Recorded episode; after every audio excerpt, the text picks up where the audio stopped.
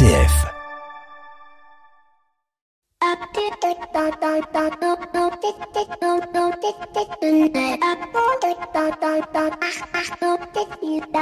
Bonjour à toutes et à tous. Cette semaine, l'actualité a été particulièrement marquée par l'hommage que l'on a rendu aux policiers et par les manifestations de ces mêmes policiers disant à l'État prenez soin de nous, protégez-nous. Une question centrale puisqu'elle pose la bonne compréhension de ce qu'est le respect de l'autorité et le maintien de l'ordre dans notre société contemporaine. Avec cette question sous-jacente, quelle est la frontière entre faire respecter et maintenir l'ordre et les violences? Un point d'équilibre difficile à trouver puisque parfois pour maintenir l'ordre, il faut faire acte de violence, des actes souvent très mal compris à la fois dans l'opinion publique et de ceux qui manifestent, qui n'hésitent pas d'ailleurs à en user de manière politique. Et s'il y a dans notre société une réaction si épidermique, tant du côté des forces de l'ordre qui demandent à être protégées, et pas simplement physiquement, mais aussi moralement et psychiquement, que du côté des manifestants qui demandent à ce que le droit de manifester soit aussi respecté, eh bien c'est qu'il y a un point commun, un point commun qui est présent dans notre société française, peut-être plus qu'ailleurs. Que voulez-vous, nous sommes des romantiques, c'est la question de l'engagement Longue introduction, allez-vous me dire, pour parler de cette notion qui est au cœur de beaucoup d'entre nous qui sommes engagés dans le scoutisme, dans le monde patronaux, dans les syndicats, dans le monde associatif, mais aussi l'engagement que l'on a dans nos métiers. Quand on est policier, avocat, juge, chef d'entreprise, qu'on est manœuvre dans une, une usine, on a toujours une part de soi-même qui est donnée à ce que l'on fait. Avec cette foi chevillée au corps, cette conviction que ce que l'on fait, on doit bien le faire car je ne le fais pas pour moi, je le fais pour les autres. Alors, bien évidemment, quand on est des manifestants et que l'on rencontre des policiers et que les uns se voient malmenés dans leurs convictions et que les autres voient leur métier insulté et décrié, eh bien, on crée forcément de la déception, de la violence. Alors, fort de cette analyse, me direz-vous, quelle solution mettre en place? Eh bien, j'ai envie de vous renvoyer simplement aux évangiles avec cette phrase Aime ton prochain comme toi-même. Car si tu t'aimes toi-même, si tu te respectes, tu respecteras les autres, tu te projetteras dans l'autre. N'oublions pas cette parole de Lévinas Je suis responsable de l'autre, mais la réciproque ne doit pas être attendue. Bienvenue dans l'écho des solutions. L'écho des solutions. Patrick Longchamp. Voilà, très heureux de vous retrouver dans l'écho des solutions en ce samedi midi. Cette semaine, nous allons parler de l'audiovisuel puisque cette semaine a été marquée par deux événements majeurs. Le rachat d'M6 par TF1 qui vient euh, créer un nouveau groupe média en France et puis euh, la réouverture des salles de cinéma dans le cadre du déconfinement progressif. Bref, qu'est-ce que c'est que l'audiovisuel? Comment elle fonctionne? Pourquoi TF1 rachète M6 L'économie de l'audiovisuel, qu'est-ce que c'est? C'est ce que nous verrons avec notre invité éco, François Querel, expert média, et notre invité du dossier de l'éco des solutions, Alain Deliberdaire, qui est lui-même l'auteur du livre La nouvelle économie de l'audiovisuel. Avec lui, nous explorerons ce monde connu et parfois aussi très méconnu. Bien évidemment, on retrouvera nos chroniqueurs Pierre Collignon et Maxime Dupont, sans oublier nos 7 minutes pour changer le monde qui nous emmèneront à la découverte d'une euh, association et d'une entreprise d'insertion. Bon, manger ensemble, comment on peut bien manger ensemble dans la restauration collective tout en étant solidaire? On verra tout ça avec euh, Simon Emmanuel Dufour qui est notre invité des 7 minutes pour changer le monde. Mais on commence tout de suite avec l'invité éco de cette semaine. Il s'agit de François Querel, expert média. Il revient pour nous sur la, leur achat d'M6 par TF1. L'invité écho, Patrick Longchamp. Voilà, notre invité écho de la semaine, il s'agit de François Querel, expert média. Bonjour François. Bonjour Patrick. On vous avait euh, déjà reçu dans l'écho des solutions pour parler de podcasts qui sont au cœur de l'actualité média en ce moment. Hein. C'est vraiment euh, le petit euh, le petit contenu qui monte, qui monte, qui monte, un peu comme la chaîne M6 qui va se regrouper avec TF1 puisqu'il semblerait aux dernières nouvelles que TF1 va se porter acquéreur d'M6. Pour vous, expert média, euh, c'est plutôt une bonne nouvelle pour le paysage audiovisuel, c'est plutôt une menace de voir ce regroupement de la première avec la troisième alors, je vais faire une, réponse de, de, Normand. Oui et non. Alors, oui, je vais commencer par le positif puisque face aujourd'hui par un monde dominé par euh, des Netflix, des Amazon, on voit bien qu'aujourd'hui le marché audiovisuel euh, et digital, il est plus euh, national, il est même pas européen, il est mondial et aujourd'hui on voit bien que c'est surtout des firmes américaines qui dominent le monde avec leur production, avec un grand succès, hein, Netflix, Disney+, Amazon. Apple, on voit bien cette dominance qui a tout changé dans le paysage et le fait que eh ben nos, nos, deux champions de la télé, hein, premier et deuxième groupe de télé privé en France se, regroupent. C'est une bonne nouvelle puisque ça va permettre d'avoir une taille critique pour exister économiquement et pour avoir une une vraie puissance euh, face à ses concurrents, même s'ils resteront euh, euh, toujours inférieurs à, la taille de, de, ces GAFA. ça va donner également de la puissance en termes d'achat de programmes. et puis, c'est bon aussi pour le rayonnement de la francophonie, l'image de la France, le fait qu'il y ait un grand groupe de médias. Ce sera le premier groupe de, médias télé européen voilà francophone et c'est bon aussi pour la francophonie. Après c'est une moins bonne nouvelle, on j'imagine pour euh, les professionnels, notamment euh, pour certains personnels, puisque euh, qui diffusion dit forcément économie d'échelle. C'est un risque qui est, qui est en effet. C'est un peu de risque pour les rédactions aujourd'hui. On voit bien hein, l'ensemble des rédactions et des chaînes, que ce soit de la presse papier, mm. de la presse audiovisuelle. On, on parlera pas de, de, de reward média qu'on a évoqué la, la, semaine dernière dans l'invité Echo, mais on voit qu'il y a voilà pour les journalistes, il va y avoir peut-être de moins en moins de place. Alors, je ne parle pas que uniquement des, des journalistes. Hein. On peut imaginer, par exemple, que RTL, qui est dans le groupe M6, euh, va, va peut-être fusionner sa rédaction avec celle de, de, LCI. En tout cas, ils vont faire des choses en commun, comme c'est le, le, cas entre RMC et BFM TV. Hein. Euh, on voit que la, la, matinale de BFM TV est retransmise le week-end sur RMC, donc on peut imaginer des, des, choses comme ça. Mais je pense que ce sera peut-être à la marge. Non, ce sera surtout sur les fonctions administratives. On peut imaginer qu'il y aura un seul service ressources humaines, un seul service achat, et puis peut-être à terme une seule régie publicitaire. Donc euh, euh, il va y avoir euh, des suppressions de postes, c'est obligé. sur ces parties administratives, ces fonctions support, puisque quand deux groupes fusionnent, bah, en général, ils font en sorte de fusionner leurs services. Mmh. Et puis, après, on peut imaginer aussi qu'il y ait de la mise en cohérence dans la production. Moi, je ne crois pas qu'il y aura des gros changements éditoriaux sur les, chaînes qu'on connaît actuellement, hein, TF1, M6. En revanche, euh, d'après ce qu'on sait, hein, euh, euh, le groupe aura 10 chaînes de la TNT hein, quand ils sont regroupés au sein d'une même entité. C'est 7 maximum selon la loi anti-concentration. C'est ça, c'est ce que j'ai dit. Imaginez que, que, le groupe va, va céder 3 chaînes de la TNT. Hein. Et, et, et, à qui C'est ça la question? Parce que quels sont aujourd'hui les, les, repreneurs possibles? Il y a quoi? Il y a Altis mmh. essentiellement? Alors, il y aura certainement le groupe Vivendi, Bolloré, hein, qui a été candidat au rachat de, de, M6. Donc, on peut imaginer euh, qui soit intéressé par, euh, par une de ces chaînes ou toutes. Évidemment, le, le groupe Altiste, on peut imaginer qu'ils se positionneront.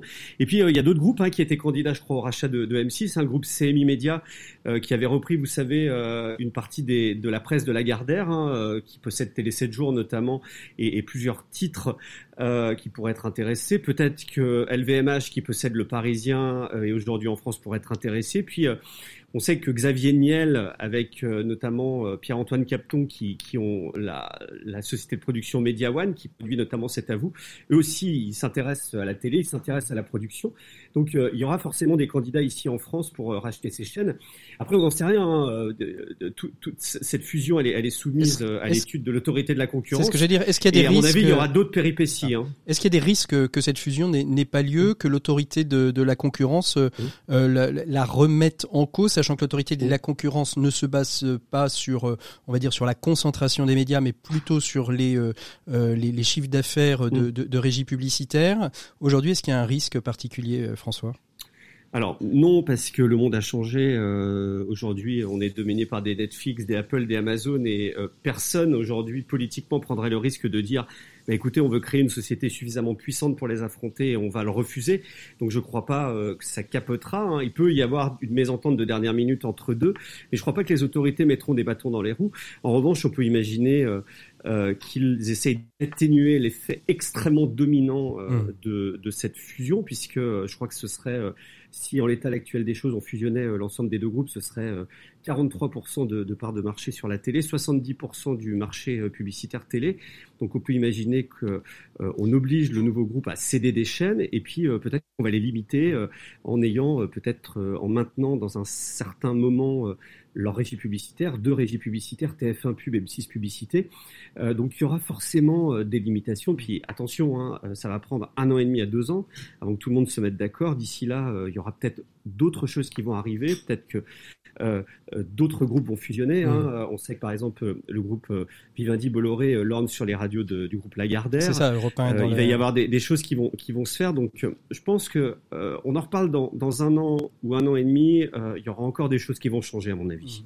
Et juste dernière question, l'Union des marques a tout de suite réagi en disant finalement il y a aussi un risque, c'est qu'il n'y ait plus de concurrence et que finalement on nous impose un prix et que et que ce soit finalement les marques qui soient aussi les, les, les grandes perdantes dans le thème de, de la publicité, en tout cas du marché de la publicité, c'est-à-dire qu'il n'y ait plus de concurrence tellement. Alors effectivement, si on regarde sur le papier, hein, euh, TF1 plus M6, c'est 70% du marché publicitaire télé.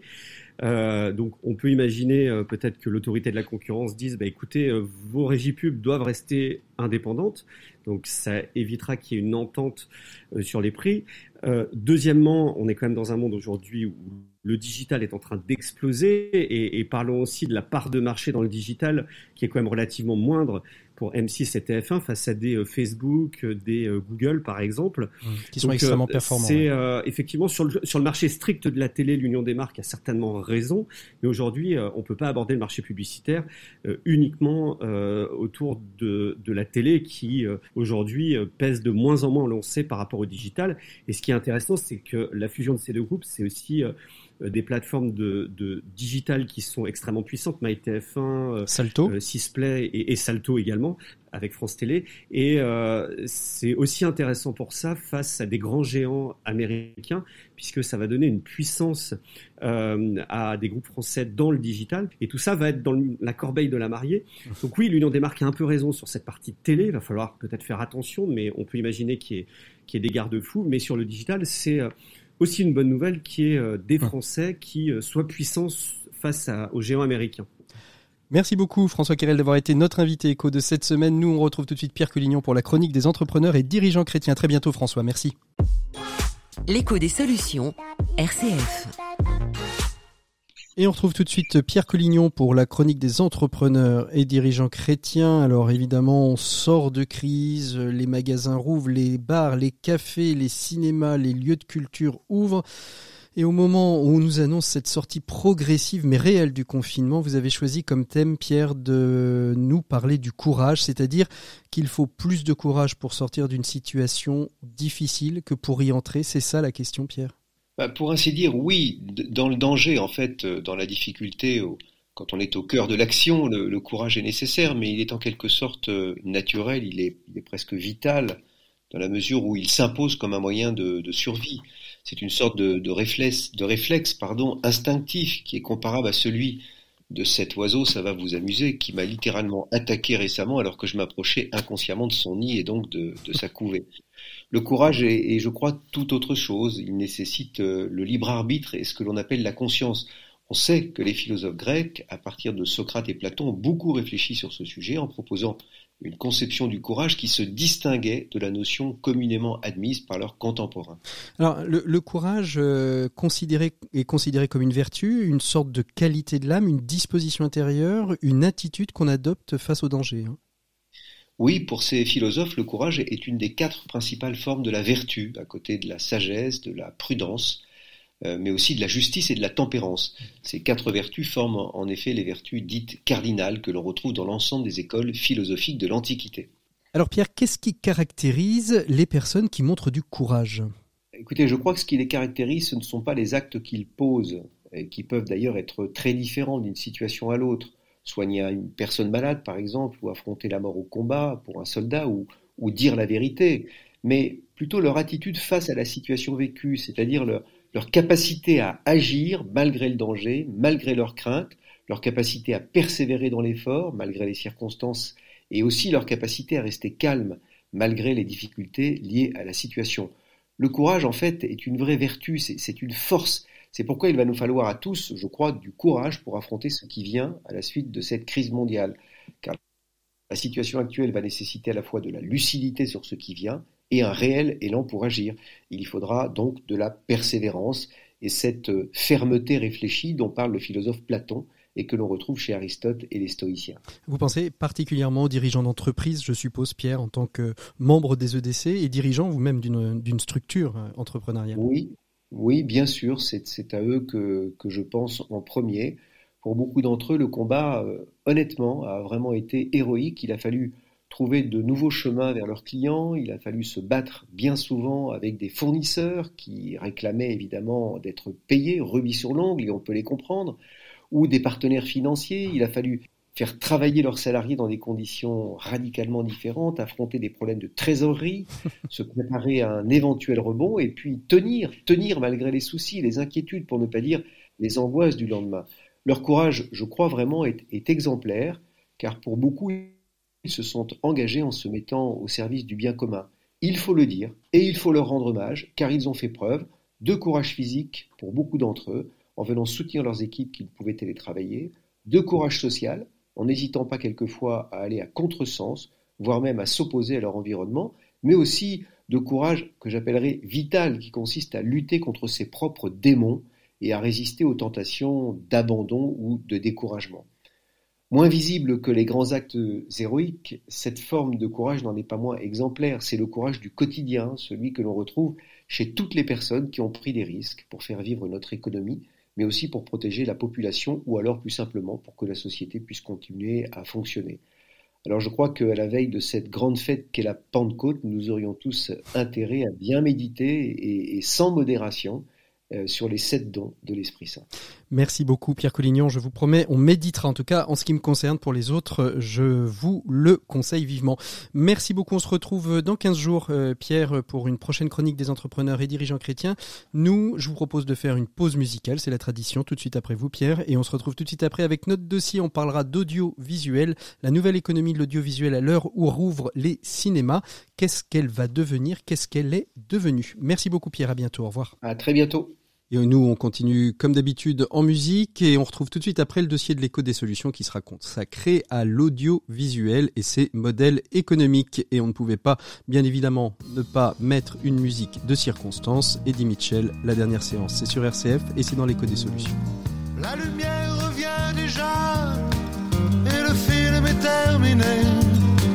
Je réveille mon voisin, il dort comme un. Je relève mon strapontin, j'ai une envie de bailler. C'était la dernière séquence, c'était la dernière séance, et le rideau sur l'écran est tombé. La photo sur le mot fin peut faire sourire ou pleurer, mais je connais le destin d'un cinéma de quartier. Finira en garage, en building supermarché. Il n'a plus aucune chance, c'était sa dernière séance.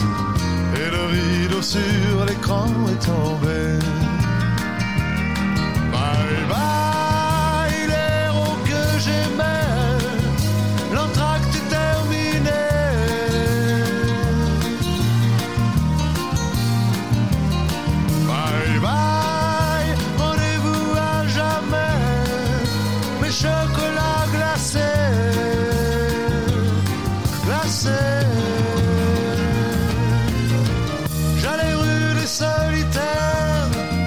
à l'école de mon quartier. À 5 heures j'étais sorti, mon père venait me chercher. On voyait Gary Cooper qui défendait le primaire. C'était vraiment bien l'enfance, C'était Eddie Mitchell, la dernière séance sur RCF. Et on retrouve tout de suite notre invité du dossier de l'écho des solutions. Il s'agit d'Alain Lediberder, auteur du livre La nouvelle économie de l'audiovisuel. On le retrouve tout de suite. C'est notre sujet de cette semaine dans le dossier de l'écho des solutions. L'écho des solutions. Patrick Longchamp. Il est donc temps d'ouvrir le dossier de l'écho des solutions, un dossier de l'écho qui est consacré à l'économie de l'audiovisuel. Les salles de cinéma rouvrent, TF1 englobe M6. Autant de sujets qui nous permettent de recevoir l'invité de ce jour, Alain Le Berder, qui est auteur du livre La nouvelle économie de l'audiovisuel, un ouvrage publié en 2019, qu'on peut retrouver dans toutes les bonnes librairies, publié aux éditions Artege. Alain Le Berder, bonjour. Bonjour. Merci beaucoup d'être avec nous. Donc je disais, vous êtes l'auteur euh, de La nouvelle économie de l'audiovisuel, vous êtes passé par différentes fonctions dans les médias, vous êtes aujourd'hui l'animateur d'un blog que je trouve très sympa, qui est d'ailleurs euh, votre nom.com, alainlediberder.com, où on retrouve plein d'actu et plein de réflexion sur le monde de l'audiovisuel.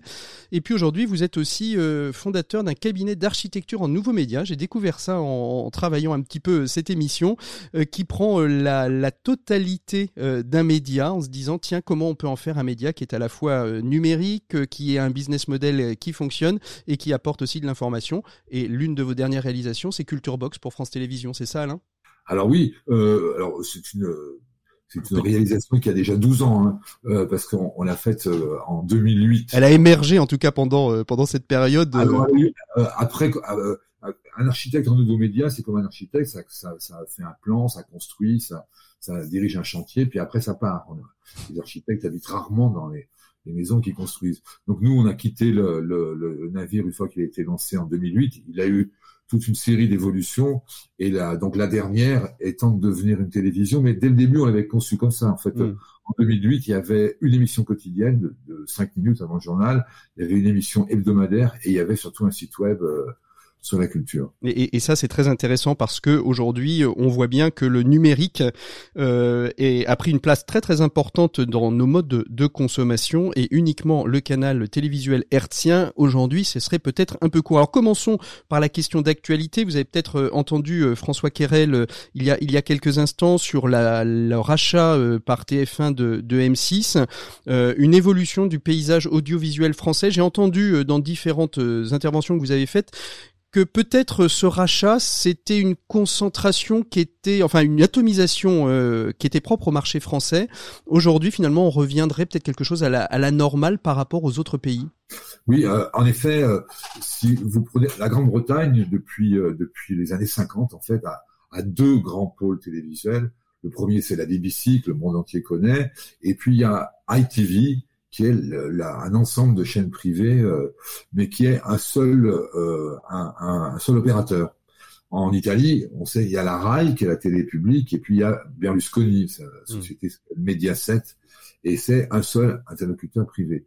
En, en, Allemagne, il y en a deux, en Espagne, il y en a deux, et en France, il y en avait cinq. Hmm. Donc il y avait un, il y a un groupe public, France Télévisions, plus Arte, et puis euh, le groupe Vivendi avec Canal+, euh, le TF1 avec euh, chaînes, avec euh, M6, RJ, Altis avec même et compagnie.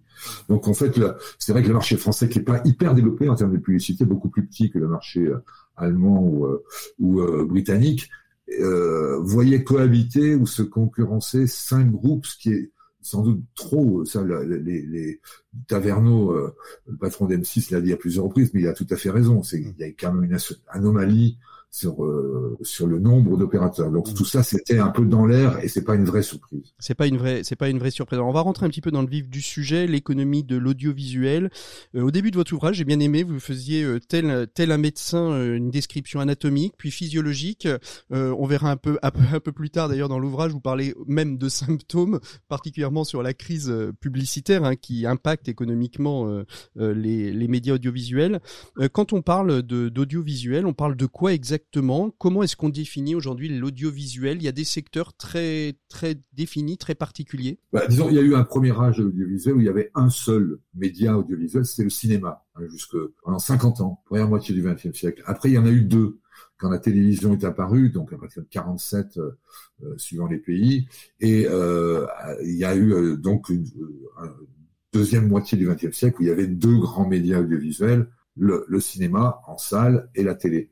Puis petit à petit, il y a des machins qui sont apparus, comme la, cassette vidéo, euh, les câblés, et on s'est retrouvé avec euh, un, un, ensemble un peu plus complexe, où il y avait en gros le cinéma en salle et le cinéma en cassette ou en DVD. Il y avait la télévision classique herzienne, la grande télévision, et puis plein de petites chaînes euh, avec des modèles différents, des chaînes locales, des chaînes à péage, etc. C'est un peu plus compliqué. Et maintenant, on rentre dans un quatrième âge où il y a un nouvel acteur qui, euh, qui tournait autour, euh, mais qui était euh, pas tellement perçu par les gens de l'audiovisuel, qui sont les grands géants du numérique, les Amazon, les Apple, les Google, etc.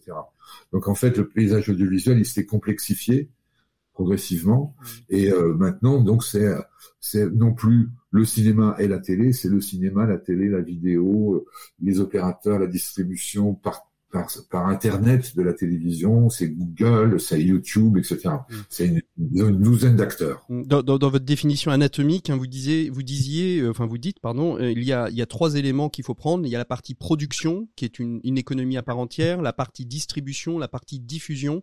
C'est vraiment trois acteurs, euh, trois rouages de cette économie des médias qui, et comme vous le dites, au départ étaient unifiés et qui petit, petit, petit, petit à petit s'atomisent et se démultiplient oui, c'est ça. C'est qu'on est passé. Euh, faut imaginer un, grenier avec plein, avec un bordel, avec plein de choses qui prennent. si on veut le ranger, avant on le rangeait verticalement. C'est-à-dire qu'en fait, le cinéma, c'était la salle de cinéma, la pellicule de cinéma, les projecteurs de cinéma, les caméras de cinéma, etc. Et qui faisait que ça. Puis la télévision, c'était le téléviseur euh, catholique qui ne servait qu'à ça, et des groupes de télévision qui faisaient un peu tout euh, euh dans une filière. Ça, c'était l'ancienne façon de ranger le grenier. La nouvelle façon, qui, est euh, une façon de ranger, encore une fois, hein, euh, donc c'est une démarche analytique, c'est non plus verticale, mais horizontale. Vous avez les gens qui font des programmes, donc euh, des producteurs, des saltimbanques, des, des auteurs, des journalistes, des gens qui, créent. Vous avez les gens qui les mettent en paquet, qui les packagent, ce qu'on appelle les éditeurs. Les chaînes de télévision sont des éditeurs maintenant. Et puis vous avez les moins connus, mais les plus visibles pourtant, c'est les distributeurs, c'est ceux qui sont directement en rapport avec le public. Donc c'est les box de, de Free, d'Orange, etc. C'est euh, les gens qui se distribuent eux-mêmes, comme Netflix, comme Disney+, la, la SVOD. C'est aussi, hein, quand même, le monde ancien n'a pas disparu, les salles de cinéma et les rayons DVD de la Fnac. Mmh. Euh, Alors comment se finance aujourd'hui l'économie des l'économie euh, de, de l'audiovisuel? Qui finance quoi exactement? Et dans quelle quelle proportion, quelle part? Alors, il y a deux tiers, un tiers. Deux tiers, c'est les ménages, c'est les particuliers. Donc c'est moi, c'est vous, c'est euh, c'est ceux qui nous écoutent. Voilà. C'est ceux qui rentrent dans les salles de cinéma, c'est ceux qui euh, s'abonnent à Canal+, c'est ceux qui achètent des DVD euh, ou qui, qui, qui, en louent parfois en, ce qu'on appelle la vidéo à la demande, la VOD. Et donc c'est un, un, secteur qui n'est pas du tout subventionné, contrairement à ce qu'on croit. Et le deuxième tiers, enfin le dernier tiers, c'est la publicité. Donc c'est les entreprises. En fait, l'audiovisuel est un peu à l'image de, de l'économie générale, il est financé par les ménages et par les entreprises.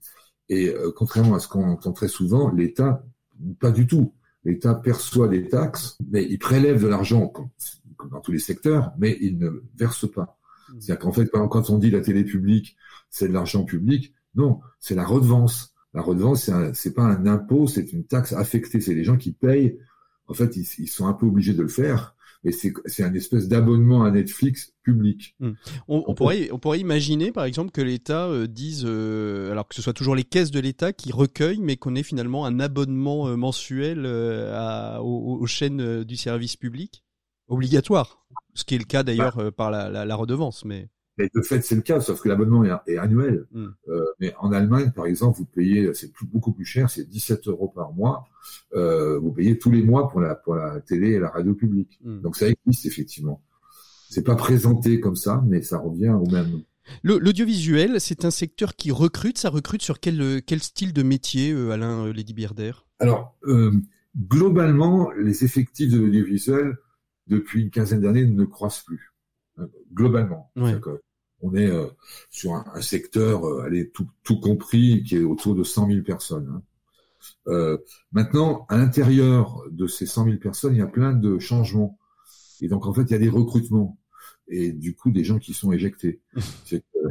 euh, prenez, par exemple, les régies publicitaires. La régie publicitaire, c'est traditionnellement un métier de vendeur de cravate.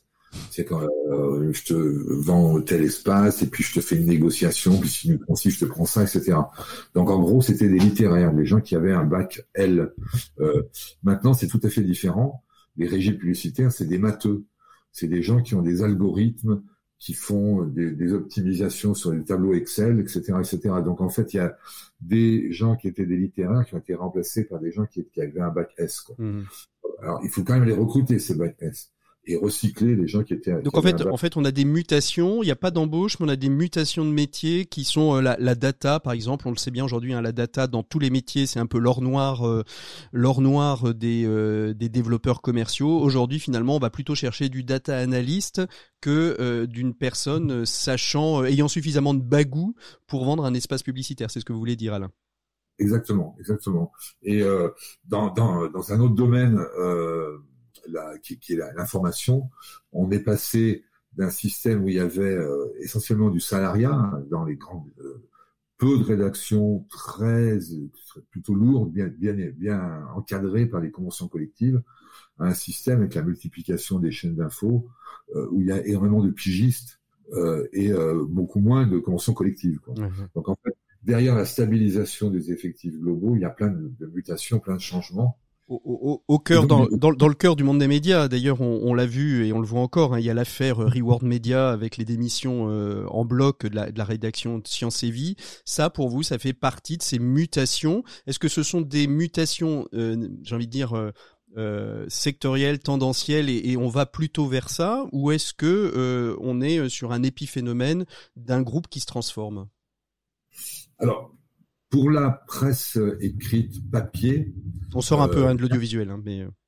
Mais non, mais il y a un vrai problème. En fait, on, on, on, vit en France, enfin dans la plupart des pays développés, euh, une fracture médiatique, euh, ce que les, les anglo-saxons préfèrent appeler un media divide. Mmh. Euh, et c'est à peu près autour de 30 ans. C'est-à-dire que vous avez deux parties de la population, celle qui a plus de 30 ans, qui utilise encore la presse papier, même si c'est moins, mais quand même elle, sait ce que c'est, euh, qui regarde la télé, qui écoute la radio, euh, qui va au cinéma. Et puis vous avez une population de moins de 30 ans qui n'utilise absolument plus le papier, y compris sur des, des, des, des comment dire, des questions de mode de vie ou des hobbies. Hein, le, le, le, type qui aimait le foot en 1970, il achetait France Football. C'est ça. Aujourd'hui, euh, il est sur l'équipe TV. Euh, oui, ou, ou, plutôt sur des blogs euh, sur, sur, YouTube. Hein.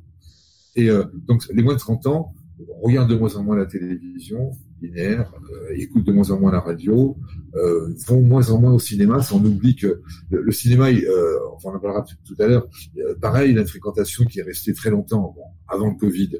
200 millions d'entrées en France, mais ces 200 millions d'entrées ont beaucoup changé. C'était en 1900, en 2000, c'était des jeunes, et en, en 2020, en 2019, dernière année normale, c'était surtout des plus de 50 ans. Mmh. Donc en fait, là, là, pour revenir à, à, à Sciences et Vie, il y a des, des, des, euh, des opérateurs qui se sont dit, mais de toute façon, il faut aller encore plus loin que ça. C'est même plus la peine de faire euh, de la presse euh, à l'ancienne. Euh, la presse, c'est de la pub, autant faire euh, les contenus par des par des par les, par les régies. C'est tout à fait dommage et c'est c'est un suicide en fait. Mmh, hein. Mmh. Donc c'est pas c'est pas une tendance. C'est que les journaux qui font ça sont amenés à disparaître très rapidement. On voit dans la presse féminine, la presse, et donc ce groupe est un groupe prédateur en fait. Mmh, donc on peut pas dire que ce soit une tendance. Il y a eu depuis depuis 20 ans des tentatives de médias low cost et ça marche jamais. Mmh. Regardez la presse quotidienne euh, gratuite. Elle a euh, disparu. Voilà, c'est euh, si autour du métro, etc., dans des dans, dans des endroits, euh, dans les transports en commun. Quand, autrement, c'est devenu quelque chose de secondaire. Donc en fait, les médias low cost ne, ne, ne, durent, ne durent, pas longtemps, heureusement. Alors, et on, au contraire, on voit survivre euh, le, le, Guardian, le New York Times, euh, la BBC, euh, etc., etc. Oui, et puis on avait reçu euh, dans, dans la même émission euh, il y a quelque temps Julia Cagé euh, qui avait qui a sorti un ouvrage Sauver les médias où elle fait ce rapport entre le, les fonds privés, la publicité et essayer de trouver comment les journalistes peuvent garder euh, cette indépendance dont on vient de parler avec euh, euh, cette ce, ce, avec Reward Media hein, qui, qui, touche vraiment à, ce cœur. Alain Diberder, la question qui se pose, vous le mettez vraiment dans votre ouvrage, au cœur de votre ouvrage, c'est la crise de la publicité. cette crise publicitaire, elle est liée à quoi? Elle est liée au fait que le numérique prend plus de place ou elle est liée au fait qu'il y ait une démultiplication des chaînes de télévision. il y a quelques années, on était à 6 chaînes hertziennes, aujourd'hui on est à 27 avec la TNT, et je ne compte pas bien évidemment toutes les chaînes qui sont présentes sur les box. Alors, euh, quand on dit crise de la publicité, c'est crise de la publicité pour les télés. Oui.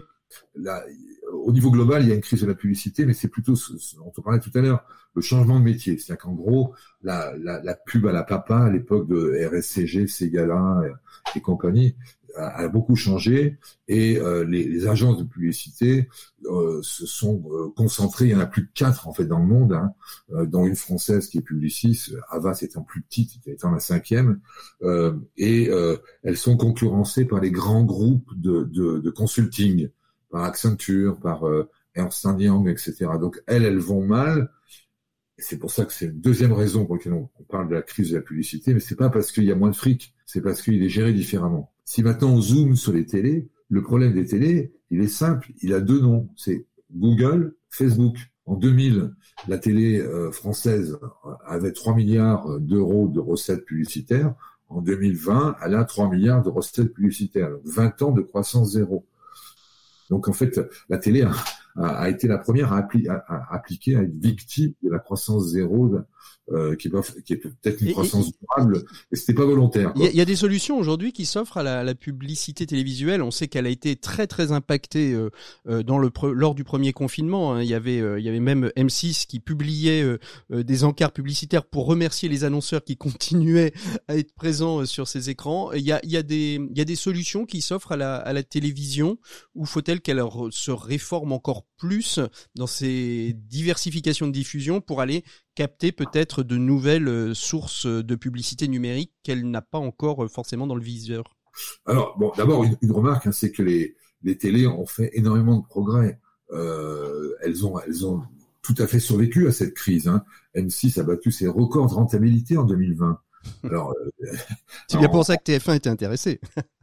Oui, voilà. Euh, donc en fait, la, la, en, en, se battant comme des chiens, en améliorant la technicité des régies, ils ont réussi à, malgré une année effectivement avec un, un, trou euh, qui n'a pas duré très longtemps. Hein. Mmh. Le trou publicitaire, c'était le deuxième trimestre de l'année 2020. Après, c'est reparti euh, comme en 14. Et, euh, le, euh, elles, elles ont un, un, argument que je trouve assez juste, c'est qu'elles se battent pas à armes égales la, la pub sur le numérique, euh, alors d'abord, ce sont des entreprises qui sont des pirates. Il faut quand même rappeler que Google et Facebook sont des pirates. C'est-à-dire qu'ils quoi? Ils gonflent, ils gonflent les audiences pour dire euh, venez chez nous. Euh... Enfin, c'est ce que vous mettez dans votre ouvrage. Hein. Je, je, fais semblant de vous poser la question, mais c'est ce que vous mettez dans votre ouvrage en disant ils ont des techniques pour augmenter une audience, comme par exemple euh, le lancement automatique des vidéos. Bon, bah ça, même si on ne la regarde pas, en tout cas, elle a été lancée une fois, quoi. Voilà, plus des tricheries éhontées, puisqu'il y a quand même eu trois procès aux États-Unis et ça continue, de la part d'annonceurs qui ont dit que Facebook avait tripoté les chiffres, les avait augmentés. C'est vraiment euh, des, truands, quoi. Le, il y a, on, on, on, paye pas d'impôts en Europe. Hmm. On tripote les chiffres, euh, évidemment, dans le sens favorable, et euh, on paye pas les contenus. Donc, euh, les, les télés disent, mais voilà, nos concurrents ont plein d'avantages techniques, parce que c'est vrai qu'il y a aussi des avantages techniques à la publicité numérique, hein. euh, notamment qu'elle soit ciblée, qu'elle soit très rapide, les systèmes d'enchères pour la vente sont, sont, très perfectionnés, et en gros, en télé classique, quand vous voulez toucher 1000 personnes, un spot de 30 secondes, ça, vous coûte 23 euros pour 1000 personnes. Si vous allez sur Facebook, c'est 8 euros, le même spot. Hmm. Donc en fait, euh, les, les télés disent euh, la concurrence très bien, la, la, technologie, le principe de la euh, schumpeterien, de la destruction créative, très bien, très bien, mais regardez, c'est pas les mêmes règles. Les autres euh, euh mesurent elles-mêmes leur audience, qui est une anomalie dans l'histoire des médias. Hein. La télévision, c'est mesuré par médiamétrie, par un tiers. Euh, la Facebook mesure elle-même ces chiffres sans qu'on puisse vérifier. Euh, Google, pareil. D'un autre côté, médiamétrie est le seul organisme certifié. Euh, on peut se poser la question parfois si c'est pas euh, les chaînes de télévision qui se mesurent elles-mêmes, puisque finalement, il n'y a pas d'autres indicateurs d'audience que médiamétrie en France. Alors, médiamétrie est une coopérative, effectivement, et euh, qui, qui, est euh, majoritairement détenu par les médias, radio et télé, mais aussi par les annonceurs. Hmm. Donc euh, là, les, deux parties sont réunies. Hein. le conflit, le conflit se fait euh, se fait chez chez Médiamétrie. On arrive euh, rapidement au terme de ces missions. On aurait pu et j'invite les, les auditeurs à, à, aller à votre à votre ouvrage et particulièrement il y a une, un très bon chapitre que moi j'ai beaucoup aimé sur le rapport de ces nouvelles plateformes hein, que sont Netflix et YouTube qui sont aujourd'hui les deux gros mastodontes du marché. À tel point d'ailleurs que les petites il y a des petites sœurs qui en sont nées telles que Amazon Prime, telles que Disney, Warner Bros TV, OCS TV, etc., qui aujourd'hui euh, deviennent des, des, plateformes de, de contenu payant. Euh, avant de, avant de, de, conclure, il y a, y a, une chose, on consomme de plus en plus la synchrone. Est-ce que ça veut dire que la télévision euh, synchrone, telle qu'elle existe aujourd'hui, elle est, elle est appelée à disparaître dans, dans les années à venir? Non, sûrement pas à disparaître. Elle est, elle est, elle est complétée. D'ailleurs, euh, dernièrement, le, le, Centre national du cinéma a publié une étude sur justement cette télévision non linéaire, dite replay, au rattrapage, etc. Bref, ça ne croit plus, ça a même décru en 2020. C'est quelque chose on a, on a beaucoup exagéré cette importance en disant désormais les gens ne veulent plus le linéaire euh, et ils veulent euh, consommer quand ils veulent. Non, ils veulent faire ça aussi. Mmh. Mais, mais pas que. Mais pas que, et ça représente 5%. Hein. Mmh. Le volume d'écoute faut vraiment regarder cette étude. Le volume d'écoute euh, de, en, en, replay, c'est 5 à 6 ça dépend des chaînes. C'est un peu plus pour Arte et pour Canal+, et beaucoup moins pour les autres chaînes. Et, et, sur les contenus, euh, sur les contenus originaux, moi, moi, j'ai, j'ai regardé, j'ai trouvé, euh, j'ai regardé à la fois parce que ça m'intéressait, à la fois parce que ça me, ça me titille intellectuellement. L'émission d'Amazon Prime euh, de LOL, qui est une émission finalement de télé uniquement sur une plateforme Est-ce qu'on est en train d'avoir une mutation, c'est-à-dire qu'on risque d'avoir ces émissions d'Arthur, de de euh, d'autres animateurs uniquement euh, sur euh, sur des, des, des, plateformes telles qu'Amazon, Netflix, etc. Ou c'est pas uniquement aussi. Aussi, toujours aussi. Mais en même temps. voilà, c'est en même temps. Non, faut rappeler une chose, c'est que la télé, ce qui est génial, la télé, la vieille télé, hein, simple, hertzienne, c'est que c'est hyper simple. Vous regardez un peu, vous appuyez sur deux et vous l'avez. Il n'y a pas de mise à jour, de code, de, de, de trucs, etc. Donc cet argument-là, il va rester. Et cet argument, il n'est pas suffisant pour gagner la compétition euh, au niveau mondial. Il est par contre tout à fait suffisant pour durer très très très très longtemps. Donc euh, dans, dans 40 ans, il y aura toujours des médias linéaires parce que le linéaire c'est bien parce que c'est reposant et on n'a pas tout le temps envie de choisir. Mmh. Les télévisions payantes telles que Canal+, elles ont fait une profonde mutation. Hein. Canal+, c'était une chaîne de télé. Aujourd'hui, euh, c'est une plateforme, j'ai envie de dire, un peu comme les autres. Euh, chercher le programme linéaire sur Canal+, c'est un peu plus compliqué euh, qu'avant. Bah, effectivement, les chaînes de, à, péage HBO aux États-Unis, Sky en Grande-Bretagne, en Allemagne, en Italie et Canal+, ont dû se réinventer en quelque sorte en essayant de, d'aller au-delà de leur modèle.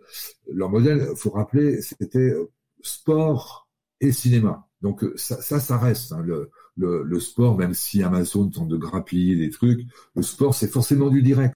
À la demande n'a aucun intérêt en sport. Donc en fait, les, les télélinéaires qui font du sport sont, sont en une position assez confortable. Mmh. Euh, et, et, euh, et, là encore, pour le sport, on veut un truc simple. Le bouton 4 de Canal+, ça vaut de l'argent, ça. C'est ça. Donc, euh, mais à côté de ça, euh, les, les euh, Sky comme Canal+ ont dû diversifier leur offre, développer une offre série, beaucoup plus qu'avant, euh, essayer de, de, de, distribuer aussi les autres, hein, mm. parce que l'autre savoir-faire essentiel qui est pas du tout euh, reluisant d'un point de vue culturel, mais qui est essentiel, c'est qu'ils savent distribuer, mm. ils savent faire du marketing, ils savent collecter l'argent à la fin du mois des, des, abonnés, gérer les désabonnements, les cartes bancaires qui sont fausses, etc., etc. Chose que Mediapro savait pas faire euh, et, que, et qui a un vrai métier. Quoi. Mediapro, on rappelle hein, pour les auditeurs, c'est cette chaîne qui avait été montée uniquement autour du, du foot et qui qui a fait euh, faillite six mois après avoir ouvert, ce qui été un petit peu compliqué. Ça avait fait un petit peu de buzz à l'époque. Deux dernières questions et avec une réponse rapide. Et le service public dans tout ça Il en est où? Il arrive à fonctionner? Il a lancé euh, Salto avec les autres confrères euh, pour être euh, au niveau des plateformes. on l'a vu assez finalement agile ces derniers temps, particulièrement avec la mise la mise en lumière de Culture Box sur une chaîne sur une chaîne de la TNT. On en est où dans le service public? Il y a des mutations, des convergences? Ils ont compris qu'il y avait. je vais prendre un, exemple. Hein, par exemple, aujourd'hui, les journaux de la matinée des France Bleu se retrouve sur les France 3 Pays de la Loire. Euh, on, voit cette convergence entre, entre les différents médias euh, oui, alors c'est un retour à la normale. Hein. Si vous prenez les, autres pays, euh, là, il y a, eu euh, la, géniale opération de, de l'ORTF en 74 qui a, qui, a, éclaté tout ça pour des raisons plus idéologiques que, que, que économiques. donc effectivement, toutes ces collaborations, c'est bien. La, la, la, télé publique, elle va, elle, elle, elle, va mal parce que elle a des parents qui l'aiment pas. Euh, en Europe, on n'arrête pas de les emmerder, on leur, on leur, diminue la redevance, mais la télé publique, c'est absolument essentiel dans l'audiovisuel européen, dans le système audiovisuel que je décris dans, dans mon livre, parce que c'est les seuls qui produisent des documentaires, c'est les seuls qui produisent euh, des, des, euh, des, fictions. Hein. La, la, la, télé privée, un peu TF1, mais M6 fait pas de fiction. Mmh. C'est vrai. Euh, fait pas de fiction, Énergie fait pas de fiction. Euh, et euh, si vous prenez l'Europe, les, les, séries haut de gamme, les films, de, le cinéma aussi, c'est la télé publique qui le finance. Donc en fait, le, le, problème, c'est que c'est une espèce de, c'est le seul rempart qu'on ait réellement contre les Américains euh, globalement sur le marché, et c'est des États qui sont encore la tête dans les années 80. C'est le moment où on dit le quoi qu'il en coûte. Mmh. Dernière question, vous avez de bons espoirs pour l'audiovisuel en règle générale. C'est plutôt un secteur économiquement qui se tient et qui va continuer à se développer, même si on voit il y a une diversité euh, des modes de consommation, de nouvelles tendances de consommation. Oui, euh, c'est euh, il est dans une mutation. Donc c'est une, période de mutation. Il en a connu une autre aussi violente dans les années 80. Donc là, au bout du bout, Mm. C'est des gens chez eux qui veulent regarder des écrans. Le Covid, a, le Covid a fait euh, accélérer les choses ou pas, ou pas particulièrement? On n'a pas parlé de cette transformation que le Covid avait pu euh, apporter euh, justement à, Le, Covid a accéléré les choses en, en, en, faisant que les abonnements à la SVOD ont augmenté. Euh, il a, il a révélé des fragilités comme l'économie de la salle de cinéma, etc. Mais je pense que l'audiovisuel va continuer sur ces tendances qui étaient déjà observables en 2019, hein, c'est-à-dire euh, à, la base des gens qui veulent des programmes et une économie qui se transforme. Merci beaucoup Alain Lediberdère d'avoir été notre invité du dossier de l'écho des solutions de cette semaine. On peut retrouver votre livre aux éditions de la découverte, la nouvelle économie de l'audiovisuel.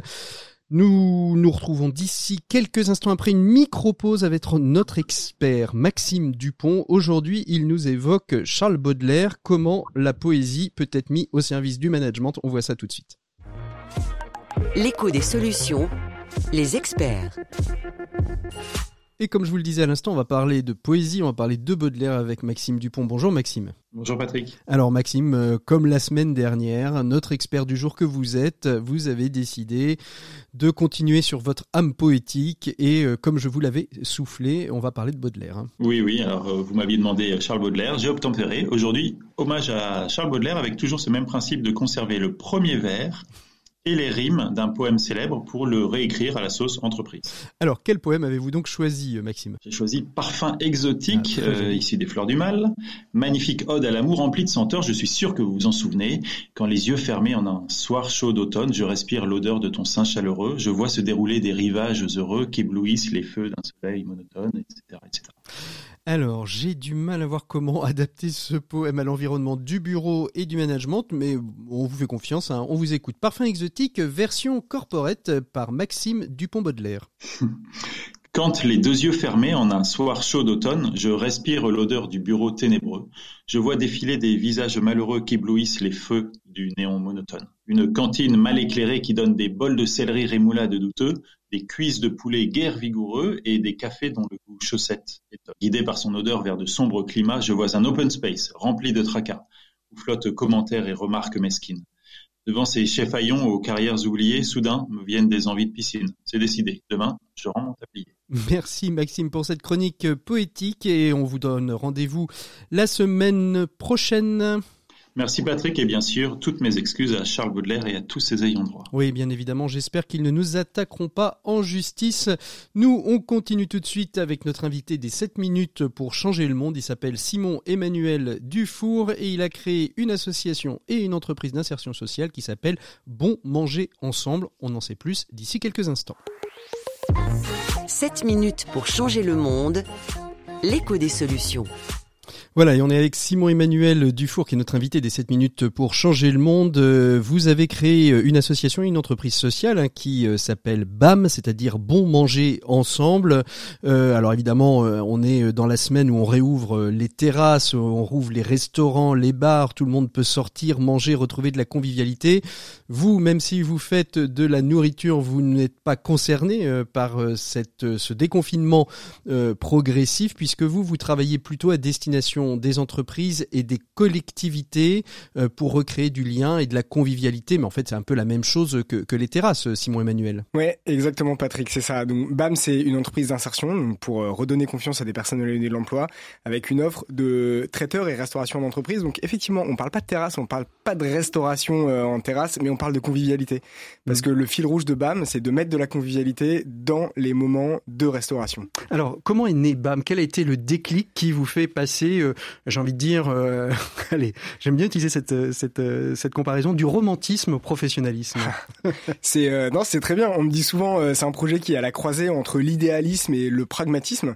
Voilà, en fait, c'est effectivement c'est c'est un projet qui est il y a avec des, des revenus commerciaux au service d'un d'un idéal, effectivement, d'un impact social et environnemental. Je dirais qu'il y a une, y a une prise de conscience autour de autour de deux choses. D'une part, notre empreinte environnementale.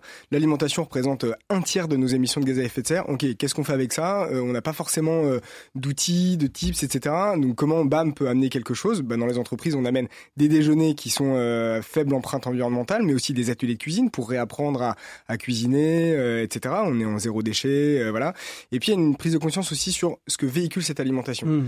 Euh, moi, j'ai passé un an euh, aux Philippines et j'ai remarqué que la restauration, c'est universel en fait. Voilà, ça parle à tout le monde, c'est hyper convivial, tout le monde est touché. Donc, il y a vraiment matière à créer du lien social à travers l'alimentation. C'est la street food des, des, Philippines qui vous a euh, donné un petit peu ce goût, se dire qu'on pouvait s'arrêter un peu partout, n'importe où dans la rue et acheter au coin d'une rue, dans une petite échoppe, de, de, quoi manger et de partager avec celui qui est juste à côté, c'est ça? Alors, c'est la, oui, c'est la street food. Après, du coup, BAM fait pas de la street food, c'est la restauration d'entreprise mais c'est cette notion de convivialité, le fait qu'on pouvait trouver quelque chose de qualité à chaque coin de rue. Ouais, c'est ça. Et puis c'est cette dimension que voilà, quel que soit le milieu social, en fait, on, on est autour de la même table et on partage quelque chose. Mhm. Et au-delà de BAM, euh, ce qu'il y a aussi, c'est une association qui elle travaille avec des, des personnes qui sont pas en situation d'insertion professionnelle, mais en situation d'insertion sociale, des personnes en migration prises en charge par le SAMU social. Et là, de la même manière, on travaille sur comment est-ce qu'on peut exploiter cette alimentation, cette restauration pour faire en, sorte que les gens se rencontrent en fait, qu'il y ait une mhm. reconnexion à travers l'assiette. Donc en fait, vous leur donnez la capacité à mieux manger, c'est ça, et à mieux cuisiner euh, dans la partie associative? Voilà, tout à fait, c'est ça. En fait, il y a, y a c'est un peu le même modèle pour euh, l'entreprise où on va proposer à manger aux salariés et puis leur proposer des ateliers cuisine, des rencontres avec des producteurs, etc. Et ce même modèle est, est appliqué à différents, euh, enfin différents, profils de personnes, différents publics. Effectivement, dans l'association, on travaille avec le SAMU social euh, et dans un hôtel social, on va non seulement permettre aux gens de cuisiner parce qu'on aménage une cuisine et en même temps il y a la, la communauté de bénévoles de, de l'association, euh, une centaine de bénévoles qui vont venir euh, animer des ateliers de cuisine et rencontrer ces gens-là. Mmh. En fait, on, on, on, ne cache jamais mieux les préjugés qu'en rencontrant la personne. Quand mmh. on a quelqu'un en face de soi, mmh. c'est ça qui nous fait bouger. Alors aujourd'hui, convaincre des entreprises de passer par euh, par vous, c'est compliqué. Il y a des, on sait bien que le, le monde de l'entreprise et les entrepreneurs en règle générale aiment plutôt bien manger.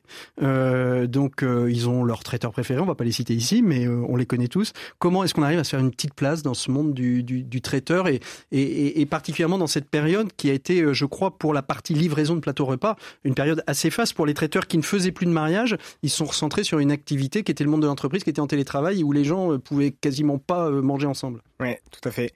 Effectivement, tout le monde aime bien manger. Aujourd'hui, c'est vrai qu'il y a une, et ce qui est très positif, hein, voilà, il y a une vraie dynamique en faveur de, de, de, produits locaux, de saison, sains. les gens se sont remis un peu à cuisiner chez eux, etc. Donc c'est, c'est très bien. Il faut amplifier la vague. Donc plus il y a d'acteurs qui travaillent sur ce sujet-là, mieux c'est. Voilà, BAM en est un. Euh, moi, ma conviction, c'est qu'il faut aller vers de la transparence, en fait. Mmh. Euh, quand on, il y a beaucoup de traiteurs qui disent, ok, on fait des produits locaux, très bien, mais ça veut dire quoi, en fait? Mmh. C'est, c'est qui les producteurs? C'est ça. Euh, et au-delà de ça, je pense que euh, les, les plateaux repas sont très bien, mais il manque cette dimension convivialité. On l'a vu pendant le confinement. Tout alors le comment, monde comment, comment, alors comment, etc. comment vous la, la mettez cette notion de convivialité? Parce que dans les entreprises, quand il y a euh, des restaurations d'entreprise, etc., euh, il y a, y a aussi de la convivialité. Enfin, je veux dire, Oui. j'ai visité quelques quelques cantines d'entreprise qui sont très conviviales, très bien pensées. Des cantines d'entreprise, c'est bien, effectivement, il y a la convivialité, restaurants d'entreprise. Sauf que des restaurants d'entreprise, il y en a pas beaucoup, parce que c'est pour des boîtes à partir de 150, 200 personnes. Voilà, Mm. donc il faut aussi un modèle pour les plus petites entreprises. Euh, la qualité des produits est pas toujours non plus au, au rendez-vous euh, dans la restauration euh, d'entreprise. Ce qu'il faut, c'est proposer des, des alternatives pour les entreprises. Donc, BAM s'adresse aux entreprises à partir de 60 personnes, voilà, et en mesure d'installer un comptoir de restauration dans leur espace restauration, où il y a quelqu'un qui est au service, qui sert, il y a deux plats du jour, un VG, un carnet. C'est un Mm. service à l'assiette, dans des assiettes trouvées en ressourcerie, des, des voilà, dépareillées. Donc c'est simple, c'est bon, et il y a quelqu'un qui est là pour vous Bon. expliquer ce qu'il y a dans votre assiette. Alors, on, on- peut leur faire un peu la pub. C'est qui vos clients? Ceux qui ont confiance dans cette euh, dans cette dynamique de se dire euh, à la fois on peut agir euh, pour le bien manger, la convivialité, pour préserver la planète et en même temps réinsérer des, des personnes dans l'emploi. Allez, donnez-nous des et, nous expliquer comment comment ils sont convaincus et quel, est- quel était l'impact pour eux. Ouais, C'est un tout à très intéressant. Donc là, le, le projet en lancement, donc euh, des clients, il y en a pas encore tant que ça. Il y en a beaucoup avec qui on travaille, donc ceux-là, je vais pas, je vais pas les citer. Par contre, je peux citer euh, Manpower. Mhm. Manpower, voilà, qui se situe à la Chantrerie. On a installé un, un comptoir chez eux. Euh, et ce qui était intéressant, c'était euh, de voir que les gens sont contents de ce qu'il y a dans l'assiette. Voilà. Une blanquette euh, de veau ou deux légumes, euh, voilà, servis dans une assiette trouvée en ressourcerie et quelqu'un qui explique ce qui se passe dans l'assiette, ce que ça véhicule, qui est le producteur, euh, etc. Voilà, c'est c'est ça qui touche. Et puis, en sachant que derrière, il y a derrière euh, au service, c'est une personne en insertion, donc qui elle en même temps est en contact avec d'autres personnes, donc ça la fait grandir, mais c'est mais c'est complètement euh, gratuit en fait. Et tout ça, c'est cuisiné dans une, une cuisine de collectivité, et puis après vous transportez dans les différents sites? Ouais, voilà, c'est ça. Donc en fait, là, il y a une cuisine qui est en cours d'aménagement sur un quartier de Bellevue. Voilà, Mhm. donc c'est un choix de s'implanter pareil, sur un un- quartier un prioritaire. Voilà, c'est ça, pour créer de l'emploi là où il y en a besoin. Donc c'est un grand, euh, c'est une grande cuisine, hein, c'est un labo culinaire qui fait 250 mètres carrés. Euh, voilà, qui est, euh, qui, qui va permettre de sortir à, à horizon de 3 ans 500 repas par jour et donc d'employer 34 personnes, dont 18 en insertion. Voilà, ça c'est, ça c'est l'ambition. Donc c'est une ambition qui est, euh, qui est costaud. On est sur un, on est vraiment sur un mode euh, convivial, mais on va chercher l'industrialisation aussi pour euh, écraser les coûts. Alors, euh, quand on a dit ça, euh, aujourd'hui, vos projets de développement, on va vers où? Vous aimeriez aller vers quoi? Euh, Sur le projet associatif, il est déjà bien ancré? Il y a encore des projets? Sur le projet entreprise sociale. qu'est-ce qui, qu'est-ce qui est en cours de développement? Sur le projet associatif, par exemple Donc sur le projet associatif, là, comme je disais, on travaille euh, avec le SAMU social pour euh, aménager une cuisine dans un hôtel social où en fait il y a, il y a 80 personnes euh, qui sont hébergées là, dont, dont 30 enfants.